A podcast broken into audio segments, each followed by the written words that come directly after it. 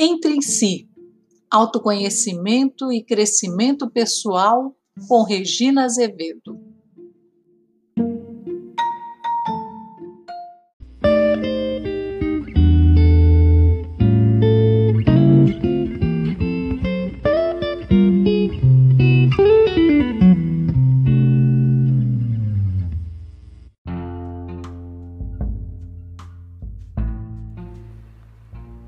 Teimosia, o dono da razão.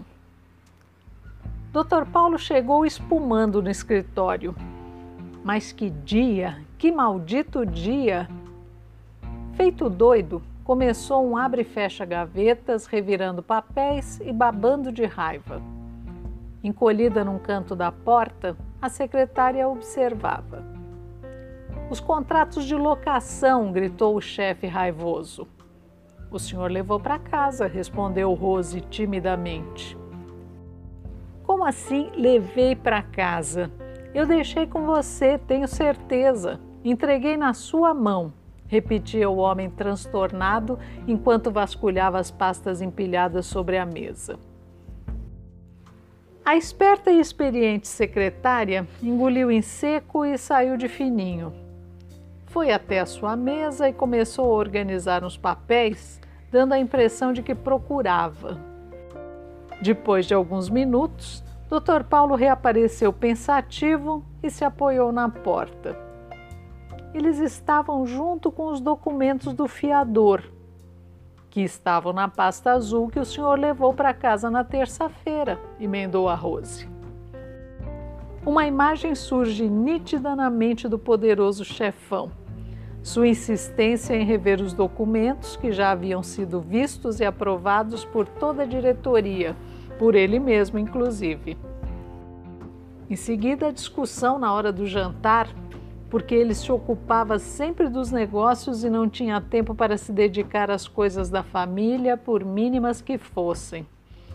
Como escolher o terno que usaria no casamento da prima no próximo sábado, para que a esposa providenciasse os acessórios e os cuidados de lavanderia, já que o senhor Perfeição não tinha tempo para essas futilidades e vivia reclamando de qualquer coisa que lhe parecesse pouco menos que perfeita. Depois do bate-boca casual, a comida fria, a pasta azul esquecida num canto da sala, a cama fria, a insônia permeada por uma retrospectiva de imagens soltas do dia, da semana, do mês. Um bom dia mal-humorado, café engolido, escritório, mais contratos, reuniões, agenda cheia, gente chata, a secretária organizando tudo isso, tentando encaixar 48 horas de trabalho num expediente quase normal.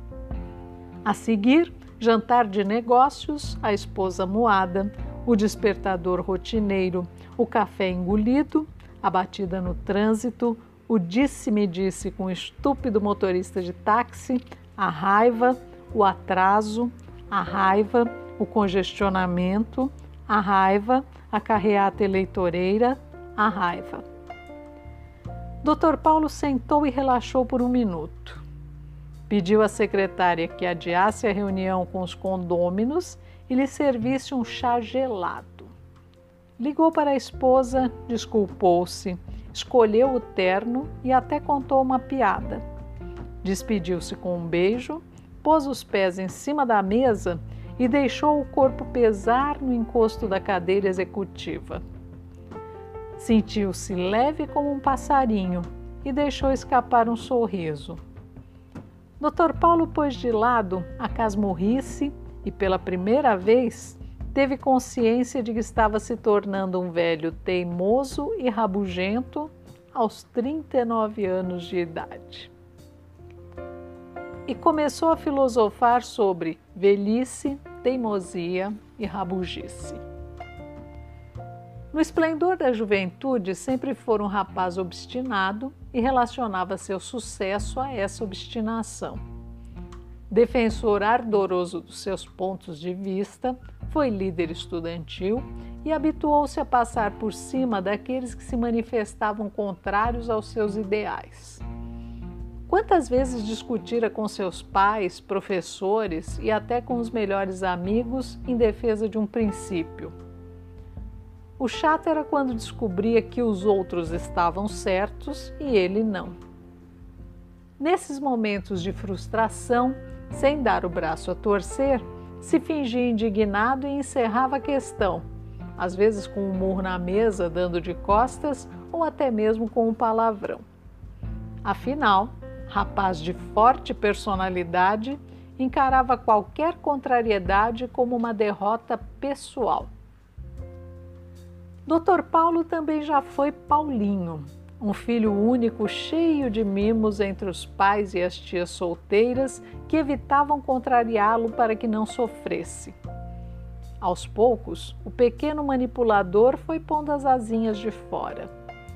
A língua afiada era sua melhor arma contra o inimigo, todo aquele que pensasse ou agisse na contramão dos seus princípios. Na verdade, na contramão dos seus próprios interesses. Paulinho cresceu depressa. Quando menos se esperava, já era o Dr. Paulo. Pessoa de fortes convicções, acreditava em muitas coisas razoáveis, menos em Deus. O que não podia ser visto, ouvido e apalpado representava para ele mera abstração, essa coisa de insights, premonições, lado intuitivo do cérebro, tudo isso era pura balela. Um edifício cheio de flats para alugar era real. Um prédio de 20 andares com 100 salas comerciais era de verdade. Uma conta bancária com muitos milhares de dólares representava algo concreto. Filosofia era aceitável, Ciência, uma manifestação da capacidade humana de raciocínio. A matemática, esta sim, uma coisa divina, mesmo para quem não acreditava em Deus. Esta era sua ciência favorita, sua filosofia de vida, sua religião.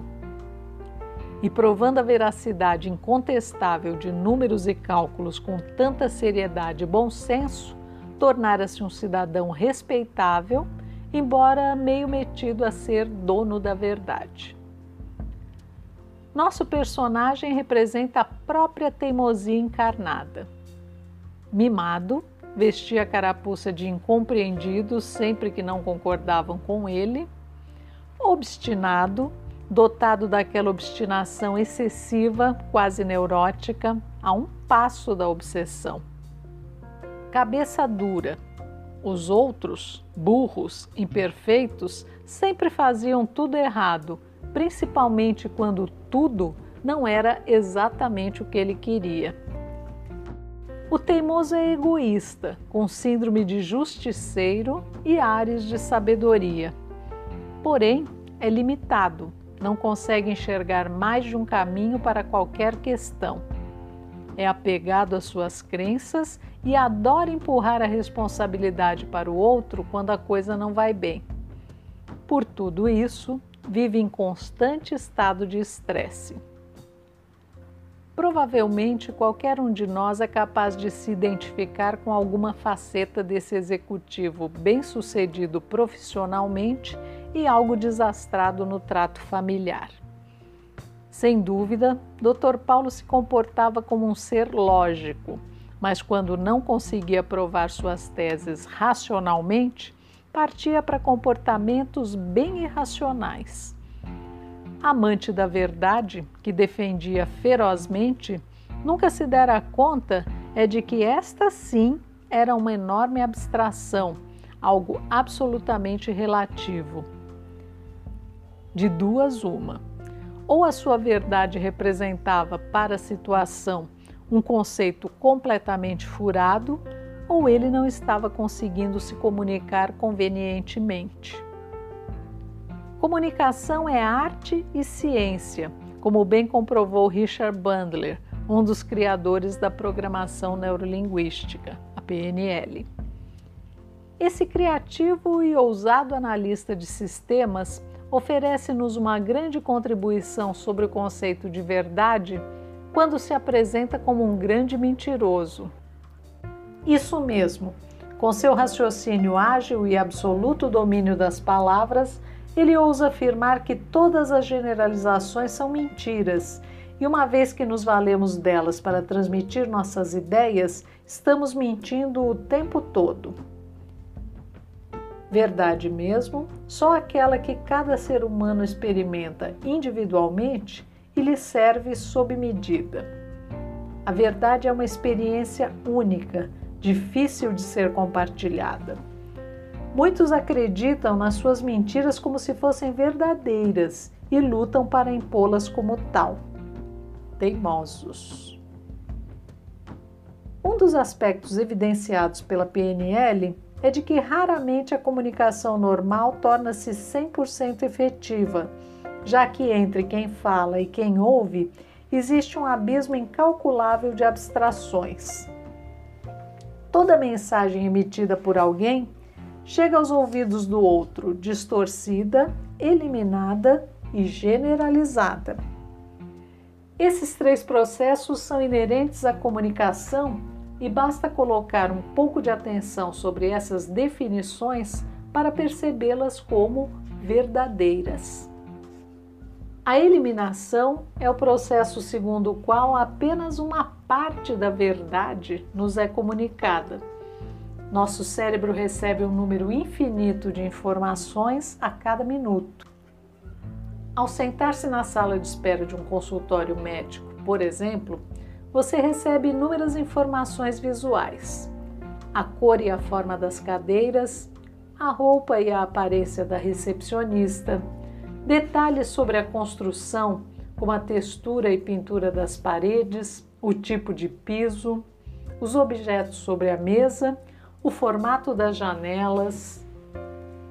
Existem também as informações auditivas, a voz da recepcionista ao telefone, suas mensagens cifradas, já que você não sabe o que a pessoa do outro lado da linha diz embora possa imaginar e até mesmo inventar um diálogo. O ar-condicionado ligado, sons da rua, freadas bruscas, sirenes, buzinas, pessoas conversando baixinho, crianças chorando. E há ainda as informações sensoriais: cheiro de remédio, frio, calor, o gosto da bala de hortelã que lhe foi oferecida se o nosso cérebro prestasse atenção em tudo isso ao mesmo tempo, ficaríamos maluquinhos, não é mesmo? Então, o cérebro se atém a apenas algumas dessas informações, eliminando outras que não lhe parecem importantes no momento e que são arquivadas no inconsciente até, quem sabe um dia, se tornarem úteis. Também distorcemos algumas dessas informações de acordo com nossas conveniências. Por exemplo, ao se sentir maltratado, um paciente pode sair do consultório dizendo que aquilo é uma espelunca, ainda que seja uma espelunca com ar condicionado, ou que o médico não sabe nada, só porque o médico recomendou um colega acupunturista para resolver o problema de dor nas costas e o paciente em questão odeia agulhas.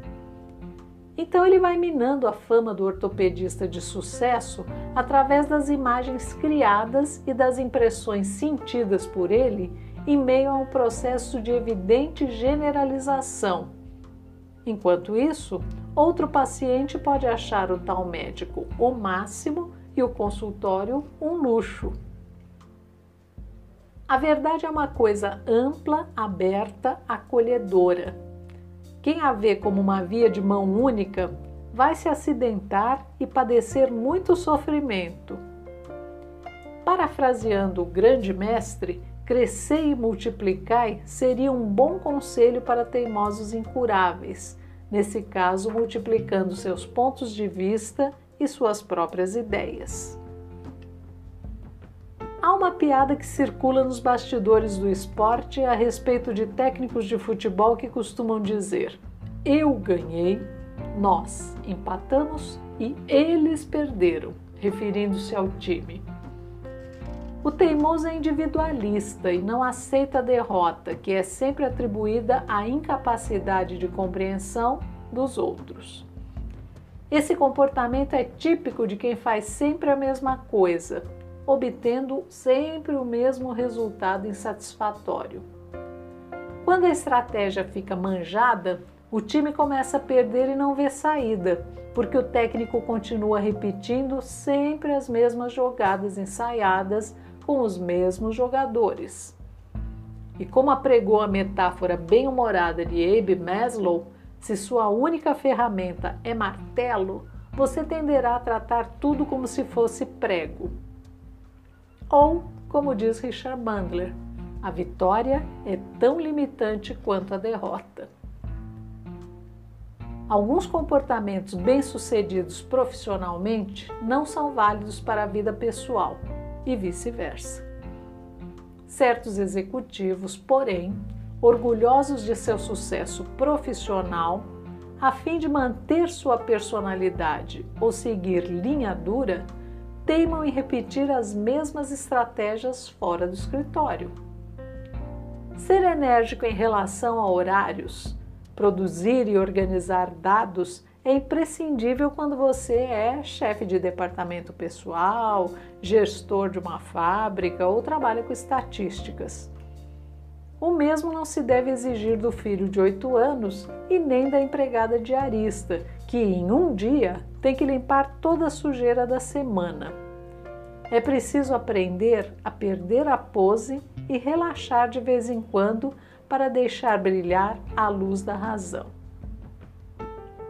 Resiliência foi o termo escolhido pelo psiquiatra americano Frederick Flash para a arte de ser flexível ao encarar as mudanças inevitáveis de nossas vidas com sucesso.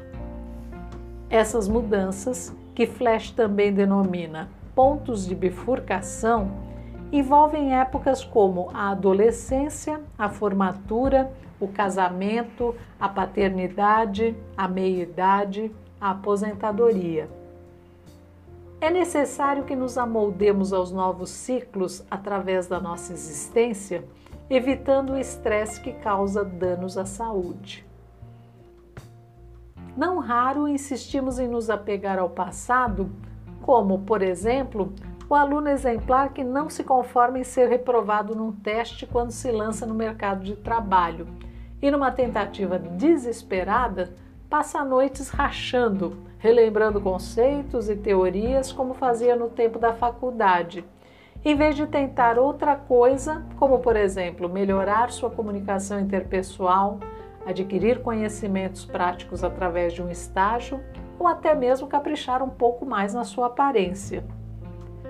Mesmas estratégias inadequadas, mesmos resultados insatisfatórios.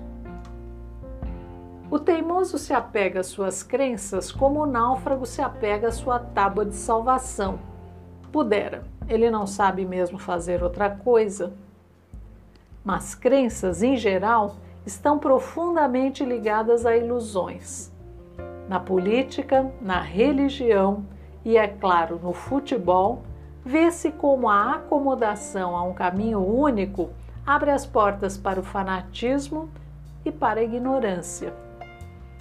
Direita contra a esquerda, católicos contra protestantes, corintianos surrando palmeirenses.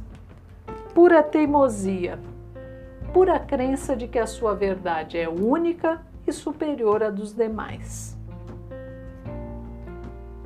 Na bela obra Um Curso em Milagres, há uma reflexão bastante esclarecedora sobre o aspecto limitante e irracional das crenças quando eles dizem: a introdução da razão no sistema de pensamento do ego é o início do seu desfazer, pois a razão e o ego são contraditórios. Não é possível que os dois coexistam na tua consciência. Toda continuidade do ego depende da tua crença. Compartilhe essa crença e a razão será incapaz de ver os teus erros e abrir caminho para a tua correção. Pois a razão vê através dos erros dizendo-te que o que pensavas que era real não é. A razão pode ver a diferença entre pecado e equívoco, porque ela quer a correção. Por conseguinte, te diz que o que pensavas que era incorrigível pode ser corrigido e, portanto, não pode deixar de ter sido um erro. A oposição do ego à correção conduz a sua crença fixa no pecado e a não considerar erros. Ao olhar, ele não acha nada que possa ser corrigido. Assim, o ego leva à perdição enquanto a razão salva. Antes de ter um dia daqueles feito o Dr. Paulo, podemos, como ele fez, relaxar um pouco e examinar nossas convicções e comportamentos limitantes. Em que ponto estamos da nossa caminhada? Somos velhas mulas empacadas aos 20, 30, 60 anos, defendendo a todo custo nossas crenças, certos de que elas são fielmente nossos valores e nossos ideais? Somos jovens ou pessoas de meia idade, estressadas, solitárias, lutando por uma causa que já nem sabemos ao certo se nos pertence? Abrir-se para o novo, arriscar-se, eis os desafios para quem almeja superar a teimosia. É preciso aprender a fazer escolhas e a responsabilizar-se por elas mesmo tendo consciência de que nem sempre serão acertadas. Aprender com os erros, cercar-se de variadas fontes de informação, ampliar infinitamente seus conhecimentos, tornar-se um ser ilimitado, sem as fronteiras sufocantes do preconceito. Acreditar, entregar-se, livrar-se da prisão da ignorância da prisão de ventre, da arteriosclerose, da artrite, das rugas que vêm do franzir a testa em sinal de reprovação. Aprovar, aprovar-se, saber que tudo muda e admitir que mesmo aquilo que não deu certo pode ser transformado. Pois, como bem nos lembra Louise Hay, o que quer que seja é só um pensamento e um pensamento pode ser modificado.